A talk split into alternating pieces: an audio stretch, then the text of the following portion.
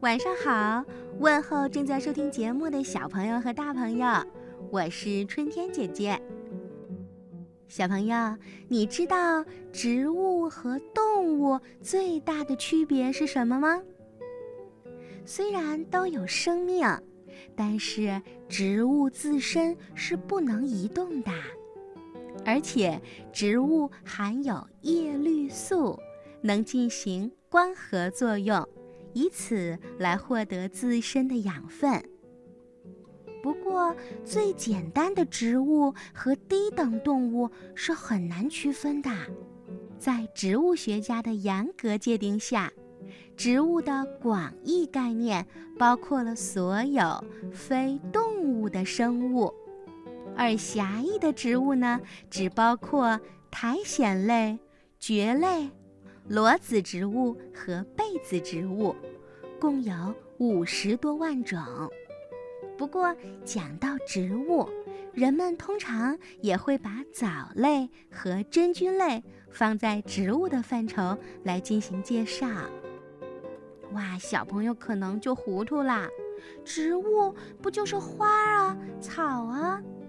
当然不是，植物的范围是非常非常广阔的。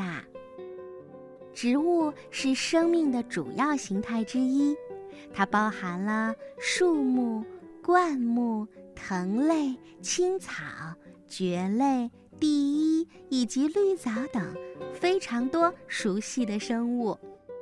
而绿色植物大部分的能源都是经由光合作用从太阳光当中得到的。被子植物是最高等的植物。器官与系统在植物界当中进化的最为完善，而且与人们的关系也最为密切。典型的被子植物是由地上部分有茎、叶、花、果实、种子和地下部分的根组成的。大部分我们看到的都是被子植物。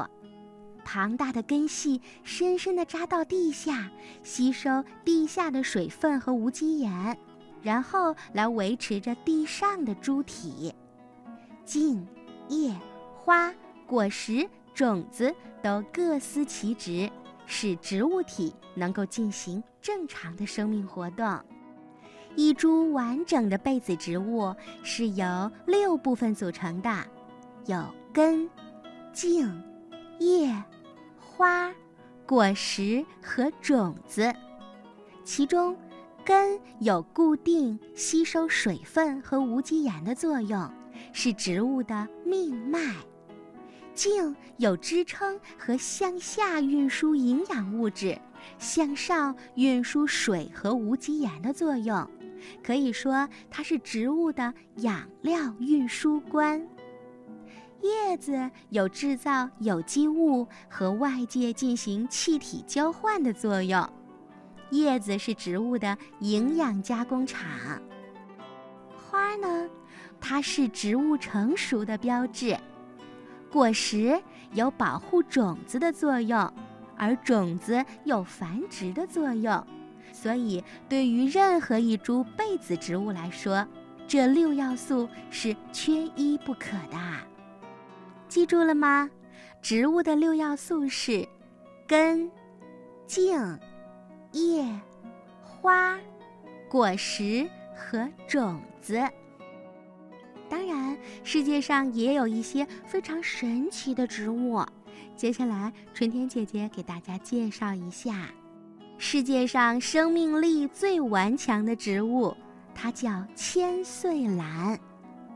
千岁兰其实不怎么好看，但是它却是世界上最耐旱的植物。它只有两片叶子，一根粗壮的茎和根。就像它的名字一样，千岁兰，它的寿命是很长的，一般可以活四百岁到一千五百岁之间。就算五年之内一滴雨都不下。千岁兰仍然能够在沙漠地区存活。据说，千岁兰生吃或者用热灰烤着吃呀，都味道不错。因此它还有另外一个名字，叫沙漠洋葱。生长在马来西亚有一朵非常神奇的花，它被号称为世界上尺寸最大的花。这朵大花呀，最重可以达到二十二斤呐！令人惊讶的是，如此巨大的花却无茎、无叶、无根，仿佛是天然生成一般。直径可以达到一点四米，大花就是它的全部。它是一种寄生的植物，专门靠吸取别的植物营养来生长。远远闻起来，大王花有一种垃圾桶的味道。哎呀，真是太不可思议啦！最大的叶子，巨型睡莲。巨型睡莲大约有两米大，如此巨大的形态呀，以至于每一株睡莲都至少可以托起两个小婴儿呢。有人曾经做过一个实验，在一株巨大的睡莲上放置十公斤重的东西，它都没有沉下去哦。由于睡莲的根能够吸收水中的汞、铅、苯酚等有毒物质，所以它还能过滤水中的微生物，所以在城市水体净化、绿化、美化的建设当中。备受重视。最守时的花，时钟花，在云南西双版纳热带植物园里呀，你随处可以见到一种黄色的小花。每到开花的季节，每天早晨太阳升起的时候，大约九点多钟，花朵就会绽放；下午太阳落山的时候，大约六点钟左右。花朵就会自动闭合，每朵小花每天都是这样开放闭合，开放闭合，大约要持续一个星期左右才会凋谢，真的是太守时了。最硬的树，铁桦树，你也许啊没有想到过，有一种比钢铁还硬的树吧？这种树叫做铁桦树，子弹打在这种木头上，就像打在厚厚的钢板上一样，纹丝不动。铁叶树的木头非常坚硬，比橡树还要硬三倍呢，比普通的钢硬一倍，是世界上最硬的木材。人们也把它用作金属的代用品。会笑的树，笑树是一种小乔木，能长到七八米高，树干深褐色，叶子椭圆形，每个树杈之间呀都有一个皮果儿，形状就像铃铛，皮果内生有很多的小滚珠似的皮蕊，能在果皮里滚动，果皮的壳上长着许多小斑点一般的孔。每当微风吹来的时候，皮蕊里面就会滚动起来，发出哈哈哈哈的声音，就像人在笑呢。人们能够听到哈哈笑声，却看不到发出的人。当然，这是笑树在呵呵笑呢。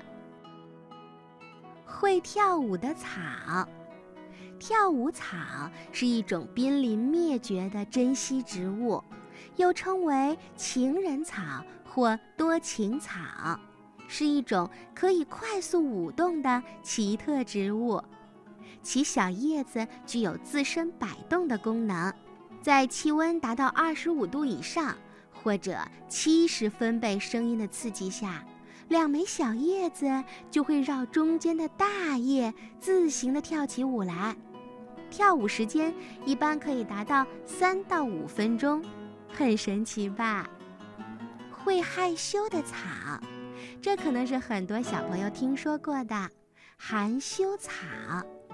它呢，如羽毛一般纤细的叶子上呀，如果受到外力的碰触，叶子就会立刻闭合，所以起名叫含羞草。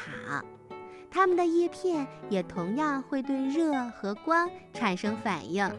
因此每天傍晚的时候，它们的叶片同样会收拢哦。